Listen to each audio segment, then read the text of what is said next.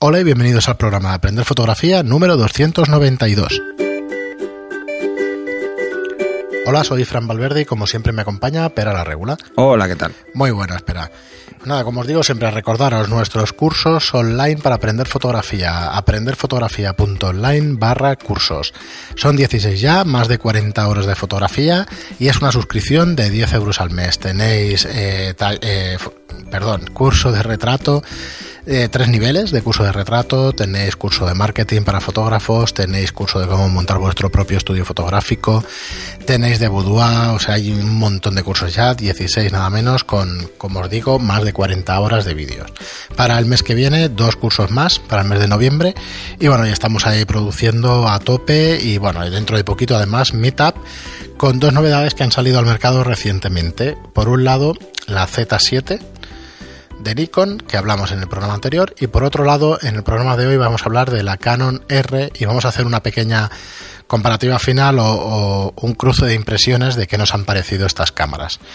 Así que nada, Pera, cuando quieras, yo, yo la he podido probar también un, rato, la verdad es que un cuarto de hora, media hora y tal, de hacer cuatro fotos a, a mi hijo en el fútbol, que no supe configurarla bien para hacer el tema del enfoque, de seguimiento de enfoque. Ya viste, si viste las fotos, no había manera de, de pillar alguna, pero era por problema mío eh, del tema de, la configuración exacta del enfoque. Y nada, dinos, ¿tuviste la oportunidad de, trabajar con ella en una sesión? Y más que especificaciones técnicas, pues sí que interesa más. Bueno, yo os, daré mi percepción. Eh, a ver, es una cámara que sorprende. Hmm. Sorprende en varios aspectos. Sorprende en la construcción, que es algo que, para cualquier profesional es muy importante. Eh, esa sensación de robustez es real, es muy, muy real. Otra de las mm, cosas que tienen muy bueno es, por ejemplo, la capacidad de enfoque con baja luz, hasta menos 6 EV. O sea, es bastante, o sea, puede enfocar muy bien. Y por lo demás, eh, pues prácticamente os diría que en cuanto a capacidades del sensor es como una 5D Mark IV. De hecho, aunque no tiene el mismo procesador de imagen, es más avanzado el de la R las características, si las veis una a una, son prácticamente las mismas. Eh, la montura. Bueno, pues el cambio de montura mm, no entiendo muy bien a qué es debido. Supongo que a la distancia del plano focal hmm. no cuadrarían, porque el, sensor está muy cerca, entonces no cuadraría el plano hmm. focal y no cuadrarían las focales, y por eso han tenido que hacer una montura, un adaptador para desplazar el eje óptico, o sea, lo que es el plano hmm. focal, de, la lente. La han tenido que desplazar en la CF porque está demasiado cerca del sensor. Y entonces los objetivos nuevos ya están diseñados así, pero claro, todos los antiguos no, porque por tamaño no es. Así como en Nikon sí que hay una diferencia de tamaño, en Canon no. Si sacáis los dos objetivos, los ponéis uno al lado de otro, uno encima del otro, os daréis cuenta de que son idénticos de tamaño. Eh, así que, bueno, eso se puede entender precisamente por ese motivo. En cuanto a, al funcionamiento general o la ergonomía de la cámara, a mí se me queda pequeña, aunque tiene mejor grip para mi gusto que la Nikon, porque el grip es un poco más cómodo. Sí, para mí también. Eh, y la ausencia de botones es una cosa que me gusta, que tiene pocos, porque los botones al final despistan mucho. Quizá una de las mejores cosas que os vais a encontrar es cómo es de abatible la pantalla. La pantalla es abatible absolutamente, podéis moverla en el ángulo que queráis, que eso está muy bien. Mm, los nuevos modelos de, Canon de DSLRs también son así, así que ahí no hay grandes novedades. El ISO. Vale, vamos a hablar un poquito del cacareado ISO. Eh, tiene un ISO hasta 40.000. Yo estoy haciendo bastantes pruebas a 12.800 y bueno, es un ISO muy, muy alto y tiene un ruido considerable. Hay una cosa que me choca mucho, muchísimo. Probablemente eh, las ayudas de, a la corrección del ISO están en el software de Canon, pero yo las probé con Photoshop. Y de ayudas ninguna, claro, evidentemente. Photoshop no las ve. Así que si luego vais a trabajar con Photoshop o con Lightroom, vais a ver mucho ruido. El ruido existe. O sea, no, no es despreciable. ¿eh? Para mucha gente es muy bajo. Para mí no. Pero Para hasta no que, y hasta que eso dirías que es más o menos manejable. y Como cualquier 1600, como DSLR. Exactamente igual. Pensar que tiene 30 megapíxeles. Así que mm, si alguien se la quiere comprar por el nivel de ruido, no. No, sería no la, la opción. ¿eh? O sea, tiene otras cosas mucho mejores que esto. Como por ejemplo el objetivo nuevo. El objetivo, el 2470 nuevo, es, Una pasada. es una virguería. Una pasada. A mí me ha encantado No, también. perdón.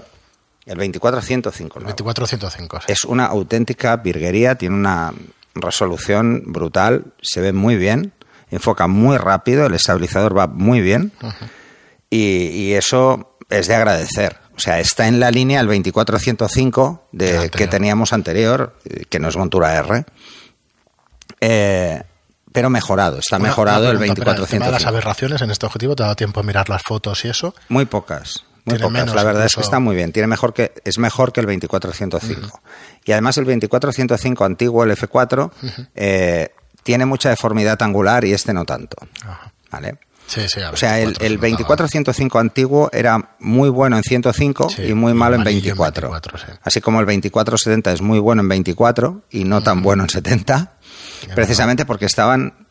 A ver, es lo que os digo siempre. O sea, cuando os compráis un objetivo tenéis que pensar para qué está diseñado. El 2470 es un objetivo que estaba diseñado para prensa gráfica Claro. el 2.8. Claro, es eh, ¿qué focales se utilizan 35, normalmente? pues de 24, 24-50 es lo que más se usa cuando está prensa en un evento. Porque si quiere usar más focal va a montar un 70-200. 70-200, sí. Entonces, mm, es muy bueno en angular. El 24-105 estaba diseñado inicialmente para viajes. Claro. Era un objetivo pensado para multiuso. Era un multiuso muy bueno. Y entonces en viajes, pues bueno, de vez en cuando harás un, un angular y tirarás de 24, Sí, sí, pero lo normal estás fans del 24, entre 105. 50 y 70, que es la... te diría entre, entre 50 y 80. Es una focal fantástica, fantástica. Para hacer retratos es ideal. Yo he estado haciendo sesiones enteras con el 24-105 y en estudio y sin ningún problema. Eh, una de las cosas que sorprenden es que todavía no he podido ver las especificaciones técnicas de, de la lente, pero sí que me da la sensación de que tiene bastante más resolución óptica y por lo que puedo ver, ¿no? En cuanto a cosas que tiene la Canon R, la EOS R, bueno, pues como decía, 30 megapíxeles, que a mí me parecen muchos megapíxeles, pesan muchísimo las fotos. Eh, la conectividad Wi-Fi Bluetooth, que eso está muy bien, puede ser muy interesante para gente que haga prensa gráfica. ¿Has podido probarla por eso? Sí. No, no lo he probado, fatal, pero, pero mm, ya viendo que el puerto USB es 3.1, que ya tocaba, Ah. que pusieran puertos rápidos, mm, está muy bien. Y para el que le guste vídeo, pues es vídeo 4K. Con salida vídeo 4K. O sea, no solo es que yo lo grabo en la tarjeta, sino que puedo sacar vídeo 4K directo. Por cierto, no graban más de... 30 vein- minutos. Sí, 29, 90, ses- 59 Sí, por- porque- esto es por la norma de, Efectivamente, de porque las si no de serían cámaras de vídeo. Sí, es para diferenciar, para no pagar doble impuesto, creo que es. Hostia, yo de verdad, habría que matar al que pone por impuestos que no que estas cámaras no puedan grabar más. Me Bueno, no sé exactamente a qué vino, pero, pero realmente bueno, me parece un poco un poco putada, raro, ¿no? aquí para nosotros en el estudio cuando grabamos un curso, es verdad que no grabamos más pistas más, más completas, pero podríamos grabar una sesión entera y en cambio no te deja por una estupidez de impuestos, Sí. ¿sabes? Pero bueno. Quejas aparte. Sí, eh, en cuanto a al sistema de enfoque, ¿m? tan cacareado sistema de enfoque de tropecientos mil puntos, ¿eh? porque tiene, bueno, es, es una auténtica barbaridad. Lo hemos comentado en el anterior y que tenga una cámara, eh, pues, espera, lo tenía por aquí, mm, que eran como 500 puntos de enfoque, una, una salvajada. Eh, espera, un segundín, os lo digo exacto. Cinco mil y pico, decías. Tiene, sí, 5.655 posiciones de AF seleccionables. O sea, cuando cogéis el joystick y movéis el punto de enfoque, ir desde un extremo hasta el otro extremo os podéis pasar un buen rato. Porque precisamente el joystick rápido no es. O sea, no es ágil. Eso y, no tiene para- y no tiene para- punto central, como tienen las cámaras profesionales para ir al punto central. Sí, es fácil que lo toquéis accidentalmente y se os vaya el punto de enfoque a Pernambuco. Me ha pasado varias veces y, y he sido tres días de cámara. Y me ha pasado unas cuantas veces que dices, ¿dónde mierdas está el punto de enfoque? Eh, y entonces, claro, vas a la solución sencilla, le das, yo no tenía la pantalla puesta todo el rato para, para tener más batería, giras la pantalla, le das al centro con el dedo y entonces ya lo tienes en el centro. Pero bueno, eso creo que deben mejorarlo. Espero que saquen un firmware para que cuando esté en stand-by no se pueda mover. Porque me da la sensación de que se mueve incluso en stand-by, porque mm, si no, no lo entiendo, ¿no? Eh, bueno, mm, más cosas, ¿no? O sea, más detalles. En cuanto a funcionamiento, bueno, esto es muy clásico de las mirrorless y es una de las cosas que quizá menos me gustan. El tiempo de respuesta. El tiempo de respuesta de stand-by a disparo es muy largo. O sea, a mí se me hace eterno Vale, todo es electrónico, ¿no? porque En es este electrónico. Entonces, desde que le das el botón hasta que carga y se activa el visor, pasa un segundo largo, más de un segundo. ¿eh? Entonces, y tienes esa sensación de decir, me la he perdido. O sea, si es levantar la foto y disparar, me la he perdido. Porque no, ya te ha pasado. Luego, además, está, en- está negro, claro. Es como si llevaras la tapa. Sí. Y entonces, claro, lo ves negro. botón de enfoque, y no ya, empieza. mm, si, si tienes la costumbre de coger la cámara para mirar, eso ya te lo has perdido. Porque entonces te tienes que reubicar en cuanto se enciende. Y eso a mí me cuesta. Si pones el tiempo de desconexión más largo, y en vez de ponerlo, llegué a ponerlo a 15 segundos, si lo pones más largo para que esto no te pase, eh, por ejemplo, en una sesión, cuando estás haciendo fotos, es fácil que tengas pausas de 15 segundos. Sí. Eh, pues entonces, ¿cuál es el problema? La batería. La batería se cae notará- en picado sí, se notará bastante. muchísimo. Entonces, eh, tienes que optar por tener la pantalla girada para que no consuma o dejar una de las opciones que hay, que es la información, lo mismo que sale en las cámaras reflex, que es que te dice la apertura, el ISO y tal, Sí. eh, y poco más en cuanto a eso, ¿no? Eh, la ráfaga es rápida, son 7, 8 fotos por segundo, si no recuerdo Es una mal. barbaridad, yo eso me parece una Eh, bueno, acostumbrado a una Está cámara bien. que tiene 10 y Ya, a una claro. que tiene 5, No es, no es tanto, no es tanto, pues pero... bueno, yo no me preocupa demasiado el tema de la ráfaga por el tipo de fotos. Está a C8, pues por el tipo de fotos que yo hago a mí no me preocupa demasiado. Quizá lo que os decía, una de las cosas que sí que me han gustado es, es el, el rango de funcionamiento de la F. O sea, es capaz de enfocar con muy poca luz. Y eso es incluso con un objetivo F4, ¿eh? Y eso es de agradecer. Ahora, lo primero que haréis si os compráis esta cámara es ir a la configuración y decirle que use puntos de enfoque pequeños. Porque por defecto son grandes y entonces ves un cuadro que ocupa toda la cara de la persona y, es imposible colocar el enfoque donde tú quieres, ¿no? Pero podéis seleccionar el cuadro pequeño y eso oh, hace que cambie bastante.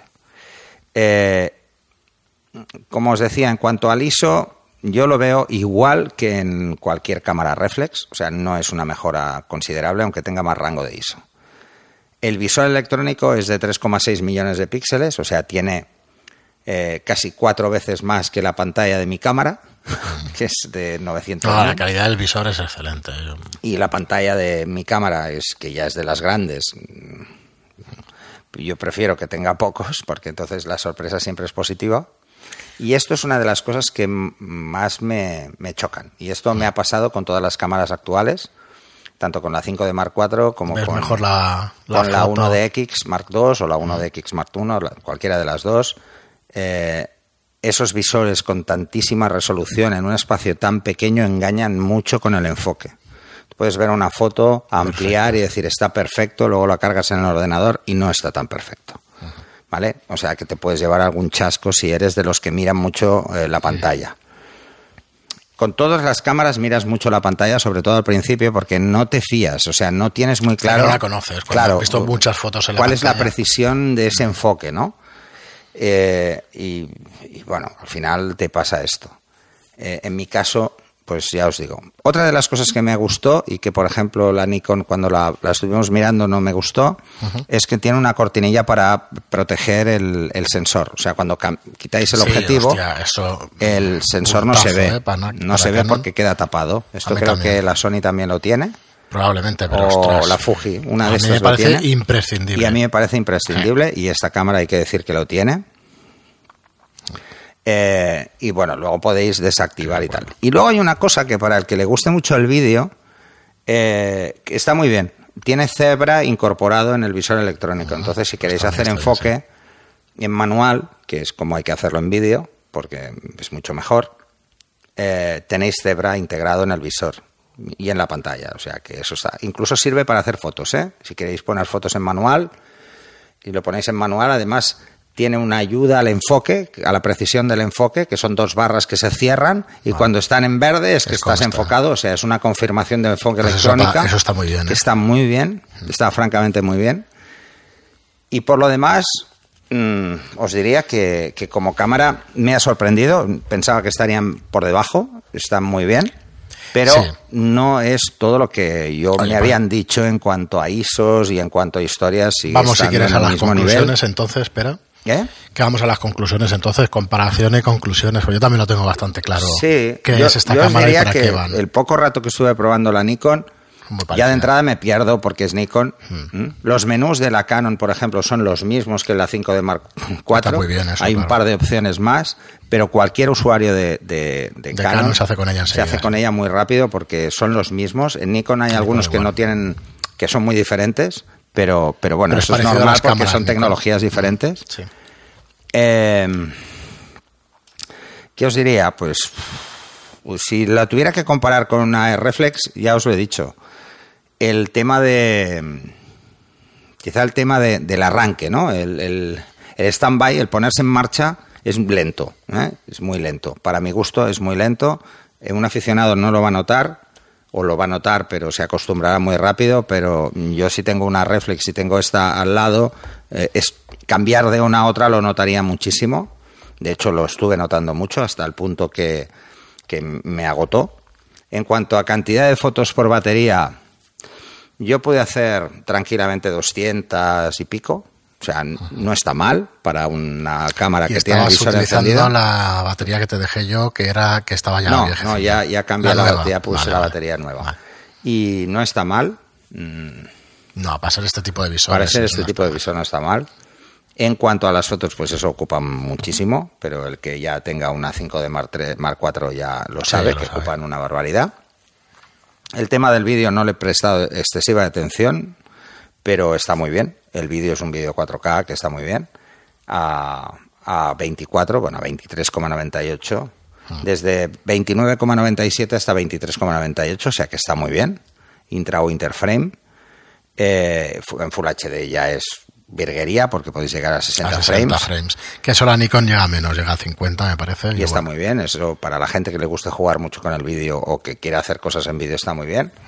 En cuanto al peso, que siempre se ha dicho, "Guau, el peso, el peso, el peso, son 210 gramos de diferencia. Es menos de lo que pesa, o sea, la diferencia es más de lo que, de lo que pesa un móvil, pero es casi lo que pesa un móvil medio de hoy en día, porque los móviles ahora pesan un montón, porque son enormes. Eh, y luego si ponéis un objetivo, pues mira, del 2470, por ejemplo, ¿eh? Sí, sí. al 2470 nuevo, ya el peso... Claro, en Nikon no hay un 2470 F4, está el 28, claro, no tiene nada que ver como Está objetivo. el 2.8 y el F4 en Canon. En, en Canon sí, en Nikon creo que no existe el F4, pero bueno, si existe igual es igual de compacto que este. El de 2.8 ya te digo que es el doble de objetivo. El Sí, doble, por eso. es Que depende de qué objetivo montéis, las diferencias de peso se van a hacer puñetas. A ver, yo como, como Y luego- conclusión, pero al final. Y luego Dime. hay una cosa que, que, bueno, que creo, creo que la Canon está preparada para una sorpresita.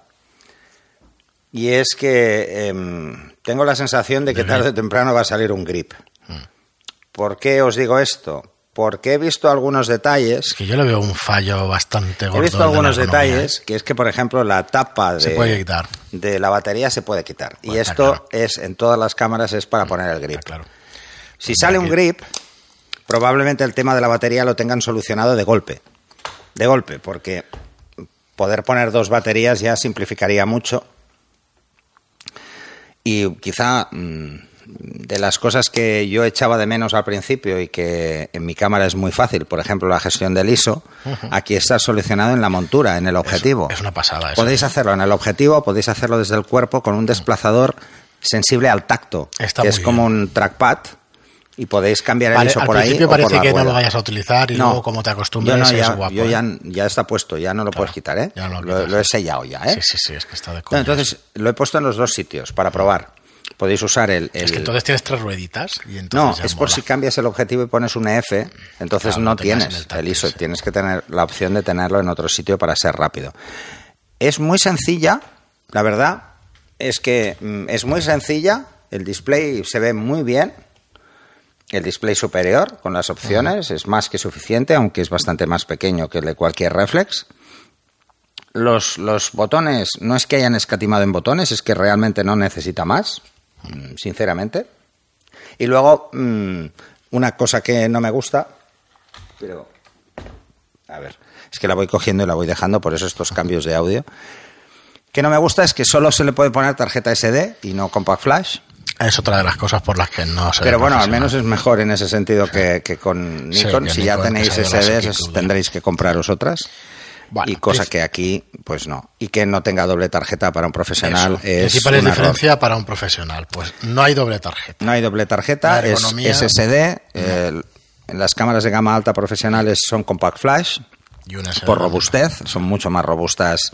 No, no robustas en, en uso, ¿eh? Sino No, en uso es el mismo. En uso es el mismo. Pero, sí, te si te parte, caen al suelo eh, y las pisas, una SD la partes y una Y compact créeme, flash cuesta. Aquí en estudio no nos duran nada las SDs, en estudio de alquiler y la compact flash para toda la vida. Bueno, yo he petado ya dos compact flash, ¿eh? Bueno, pero no, no por Pero petar, ni- petar, ¿eh? Dos SanDisk ultra de la Joder, rehostia. Pues, pues, bueno, aquí... No, ¿por qué? Pero una. es muy sencillo. Es muy sencillo. Si yo he hecho eh, en una sola cámara más de 400.000 disparos, pues son más de 400.000 grabaciones. O sea, es fácil que empiece a fallar por cualquier chorrada. Eh, además han sido fallos así como de golpe. De golpe fallan, ¿eh? O sea, No no, es- no te da un error que no puedes recuperar los datos. No, es que cuando vuelves de- a formatear, no te formatea. ¿Y lo de garantía de por vida de SanDisk qué? Hay que enviarlas. Ya. Si Ya solo enviarlas palos. es un coñazo. Sí, igual la de 32 GB está ahora 30 Y además euros. busca la factura. ¿Sabes? Después de 10 años busca Sí, factura. juegan con eso, claro, está claro. Entonces, claro, a ver, que una, que una tarjeta te dure 10 años ya está bien, ¿eh? Sí, sí que está, bien. De hecho, eh, no, lo que pasará es que se quedan antiguas por capacidad, más que por otra cosa, pero bueno. Bueno, pero yo no tengo. A mí ese problema nunca me ha preocupado porque mm, no me gusta tener muchas tarjetas muy grandes. O sea, yo todas mis tarjetas son de 16 A mí gigas. tampoco me hace ni puñetera gracia, aunque cada vez las tengo más grandes. porque si un día pierdo una en un reportaje, pierdo, Pierdes 500 ya fotos. pierdo 500 fotos. Sí, pues imagínate si horrible. tuviera 32, pues Sí, perdería mil fotos. O sea, además, yo nunca hago una sesión de mil fotos. Esa es otra, o sea, no, es más. No, están más pensadas quizá Tengo de vídeo. 8 y muchas veces uso las de 8 porque más Sí, de para 150, 200 fotos no hago yo en una sesión. Entonces, bueno, pues es un poco así, ¿no? En cuanto a, a detalles así más generales, deciros que el resto de características son muy parecidas a las, a las eh, Pues. DSLR. En cuanto a capacidades de humedad relativa y temperatura, eh, tiene prácticamente las mismas características, si no las mismas, idénticas, son idénticas, ahora lo estoy viendo, que la 5D Mark IV, que son ligeramente inferiores a la serie 1D. Mm, Ligeramente inferiores ¿eh? en cuanto a temperatura y hu- humedad relativa. Pero que vamos, en ese sentido estamos hablando de que eh, para esto sí que son cámaras serias, ¿no? O sea, no, no vamos a, a menospreciar eso que puede parecer una tontería, pero al final es muy importante, sobre todo porque las primeras mirrorless tenían graves problemas de condensación en, en el interior. Y, y bueno, ahora están selladas, o al menos está muy sellada eh, la montura. La montura sí que está muy sellada, el resto del cuerpo no lo sé, pero la Eso montura está, bastante, ¿eh? está tan sellada y lleva una goma tan gorda que cuesta hasta poner el objetivo. Es que a estos precios, macho, no, es Así que, como joder, la que- montura que no se- tengas tanto miedo, F, ¿sabes? la montura F lleva como una doble pestaña de Sí, sellado. Esta lleva una sola, pero es como muy gorda, ¿no? Y bueno, supongo que lo han probado mucho y va bien. Si os tuviera que dar una conclusión, de momento no es una cámara para mí. Para mí no. Vale, yo, ¿cómo Pero lo veo? precisamente por ese detalle de, de que del tiempo de reacción para mí es muy importante. Y para alguien que haga prensa puede ser muy importante. Yo me quedo con lo que dijiste hace unos cuantos programas que dijiste, cuando empiece a ver Sí. a tíos aquí en el fútbol y tal, toda la hilera de cámaras. El de otro día lloviendo y yo sufría, ¿eh? Sí, Estaba sí. sufriendo, Es ¿eh? que mm, Y eh, precisamente el sábado tuve un taller y justo salgo del coche, dejo el coche y tal, salgo y empieza a llover y lo llevaba en la bolsa y la bolsa es una Lower Pro de estas súper selladas, sí, pero sufres. pero sufrí. Bueno, yo lo veo, a ver cómo lo veo. Pues un paso más a la fotografía de aficionado, pero con la calidad de las de las reflex. Eh, ¿Qué Yo te pasa? Que diría una que es- full frame que es una cámara semi-profesional. es semiprofesional, sí. Podrías llamarlo Eh. incluso profesional, pero hay cuatro detalles que no la hacen profesional. Eh, es una cámara que podría ser muy interesante para un profesional, por ejemplo, que haga paisaje o que haga interiorismo, que le va a dar igual estos tiempos de respuesta. Ya, pero ¿por qué te vas a comprar esta cámara y no la otra? Sí, es que... Eso es lo que me mismo. falta, ¿eh? O sea, no es que no me guste la cámara, la cámara me las cámaras me encantan las dos, pero No, son divertidas, eso también. me ¿eh? encantan. Eso es- además eso es que nos gusta probar de todo y tal. Pero la pregunta es, ¿por qué me voy a comprar esta y no una de 800? Porque en precios que son tan similares. ¿Qué dices? Ostras. A ver, yo hoy por hoy, si alguien quiere ah, no solo aprender fotografía, sino hacer cosas serias en fotografía y dedicarse, si tuviera que escoger entre una 5D Mark IV y esta, que valen prácticamente lo mismo, no tendría ninguna duda. ¿eh? Mm, O sea, mi recomendación seguiría Aunque- siendo la 5D Mark IV. Aunque tampoco hay tantísimas diferencias. En calidad de imagen es muy parecida. Los bueno, no hemos podido hacer una prueba tan exhaustiva Eh, como para no. deciroslo. No, porque no hemos probado los objetivos en condiciones 1.85, 1.2 no lo has probado aquí. No, no, no, porque te quedas... La- sí, el adaptador no lo hemos podido probar. Ya lo probaremos, ya os lo diremos. Mm, Mira, no sé, en cuanto a rango dinámico y este tipo de cosas, ya sabéis que los que me conocéis un poco sabéis que a mí lo del rango dinámico mm, me preocupan más otras cosas a nivel de contraste que el propio rango dinámico, ¿eh? o capacidad tonal. Por eso todavía hay mucha diferencia en, en las químicas o incluso en el formato Bueno, medio. di- dicho eso, espera, yo creo que sí que es una cámara que se la van a comprar aficionados que no tengan problema con presupuesto y que vayan a pasar a full frame. Esto sí lo creo. Sí. Que pases de una FX, eh, que en caso de Nikon, o una DX de estas de en caso de Canon. eh, ¿Era DX? De- Mm. No, DX es en Nikon y en Canon. En Canon, no, en Canon es EF o FS. EFS es la de recorte. Ujú. Vale, pues pasar de esa a las mirrorless estas, yo lo veo, vamos, clarísimo. Que la gente va a pasar a esto. Sí, porque es full frame. Sí, entonces, hostia, la calidad no tiene nada Ahí que ver. nota. Ahí sí que hay un salto de calidad. Ahí se de, nota. un, de un sensor recortado a uno que no. Hay un salto de calidad brutal. Pero un profesional que tenga ya una de 800, una de 850, una Mark 4, una Mark 3, no sé por qué se ha de pasar a esto, con la poca diferencia que hay en gramos. Quizá cuando salga un 85, 1.2 y veamos la diferencia del objetivo, a lo mejor es mucho más pequeño, pero es que yo no lo creo. pero es que por peso, ni por peso ni por volumen sería un cambio, ¿eh? O es una parte, Claro. o es algo en la tecnología que te lo puede hacer mucho más fácil. A ver, es cierto que para alguien que no sabe fotografía, una mirrorless es muy fácil de usar. Claro, yo creo que va más por ahí. Es muy, muy sencillo. Por eso digo de utilizar. aficionado, de, de que empieza pero no tenga restricción presupuestaria. Que venga, oye, me lo puedo gastar o es mi afición y me lo voy a gastar y ya está. Ahí sí que lo veo, sí que lo veo. La cámara es una maravilla. Las cámaras son una maravilla, pero una maravilla. Pero a un profesional no le veo la diferencia entre una y otra, al contrario, tiene alguna desventaja más que no tienen las DSLRs. Lo que sí vemos, que lo hemos comentado también, pero es que las DSLRs normales pasan a- pasen una vez que se acelere el tema de la respuesta, si es que se puede acelerar. Sí, sí, yo supongo que se sí. acelerará, claro. Creo que sí, que desaparecerá y ese espacio que tiene el espejo y tal lo usarán para más Claro, bueno, es tecnología. que de todas formas siempre habrá un gap. Y el gap es el siguiente. O sea, mi ojo a través del visor óptico siempre va a ver mucho más rápido que un electrónico porque tiene que arrancar. Es así. Esto es Bueno, a lo mejor se llega, bueno, el momento en que las baterías no tengan estos problemas. Tendría que bajar muchísimo. Pero, ¿eh? uf, tendré que bajar Además, muchísimo. he intentado buscar en las especificaciones el tiempo de respuesta y no está. O sea, Bueno, no claro. aparece. Precisamente porque el igual tiempo de respuesta en las reflex lo ponen en todas. El tiempo de respuesta en la reflex está en Eso sí, visor electrónico del 100%, creo recordar, en las dos cámaras. Sí, Estás 100%. viendo tal cual la, la imagen. Y esto en las FX que yo recuerdo, en las DX, perdón, de recorte que yo recuerdo, pues no. 96, Bueno, es- 98%. es depende de la gama. Sí. En las gamas altas era al 100%, en las gamas en las que tienen Pero es que es, menor no al es- 100%, en las que tienen pentaprisma es del 100%. Entonces, quizá como conclusión podríamos decir, o sea, aparte de que nos guste, porque nos gustan los cacharros y tal, podríamos decir que esta cámara, eh, o sea, que podrían sacar una cámara idéntica de profesionales y entonces diríamos, hostia. A ver, si hacen una reflex de 35 milímetros es de toda pasa. la vida, una DSLR, Sin espejo. mirrorless, mm, estaríamos hablando de otra cosa. Sí. pero es que Estaríamos no hablando de otra cosa, ¿eh? Aunque se parece mucho, ¿eh? Pero, se parece el- mucho. pero tendrían que solucionar primero el tiempo de respuesta y la, dura- y la duración de las baterías. Son baterías muy pequeñas y tienen una vida útil limitada. Mm, A ver, es la misma batería que la 5D. Es que son muy pequeñas, efectivamente. Es Tú la misma batería que la empuñadura, 5D. La de esa vertical que tiene la batería es que es el doble de grande, más del doble. Claro, y no, y la, la, la 1DS Y la- mía es que es- claro, es, y el doble de estas, o sea, más del doble. Las grandes de Nikon también. Pero claro, Entonces- una de 5 está, lo miré el otro día, son 9.000 euros, macho, de, de cuerpo. Sí, claro. Esta es la diferencia también. Bueno, espera, si te parece lo dejamos aquí. Eh, queremos escuchar qué opináis cuando planteemos el meetup, que yo esta semana no puedo y la otra no sé si tú tenías algo, pero, pero nada, en un par de Ah, semanas sí. Pronto, haremos un meetup y, y nos vemos aquí un par de horas o tres para que disparéis con esta, porque además yo quiero verlas también en luz de estudio.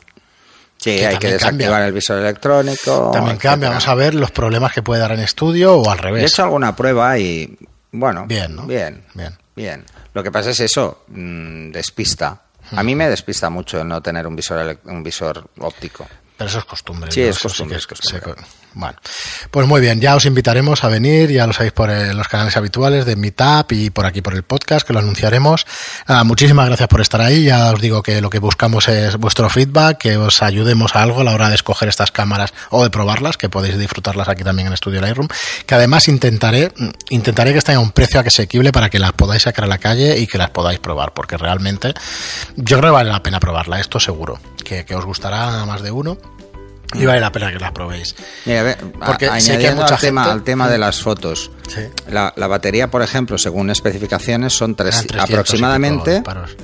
370 fotos. En la 5D Mark IV es la misma, son 900. Es que claro, es que cambia. La electrónica, imagínate, de una a la otra. Claro. Y es principalmente el visor electrónico y la pantalla, que está continuamente. Mm, Ese es el tema. Muy Pero bien, bueno, espera. ¿mm? Pues hasta aquí el De programa de, todas hoy. formas, hay que decir también que una cámara electrónica eh, les conviene más al mercado, precisamente porque eh, va a tener más novedades batería. constantemente que una óptica, está claro. Porque la óptica, todo lo que vas a cambiar es desde lo que es el, el sensor. Nunca y- hemos visto publicadas las ventas de las DSLRs contra las compactas y tal, y FX, DX, todo esto no se publica, ¿verdad? Pues Ya no lo sé. Intentaré buscarlo, a ver si. si lo Seguramente sí, ¿eh? Es. Seguramente sí. A ver si lo Pero- puedo encontrar porque ahí podemos sacar varias conclusiones de por dónde va el mercado y por qué una cosa y por qué otra. Aunque yo lo veo bastante claro, ¿eh? esta cámara está aquí para quedarse, estos objetivos también. Me puedo equivocar como cualquiera, pero yo diría que es para eso, para quedarse y que veremos en reflex eh, mayores este tipo de tecnología prácticamente seguro. Bueno, nada, hasta aquí, como os decía, el programa de hoy. Muchísimas gracias por estar ahí, muchísimas gracias por los que estáis suscritos a los cursos, por los que os suscribiréis, que cuando lo veáis os gustará, por la reseña de 5 estrellas en iTunes y por los me gusta y comentarios en iBooks. Muchas gracias y hasta el siguiente programa. Hasta el siguiente.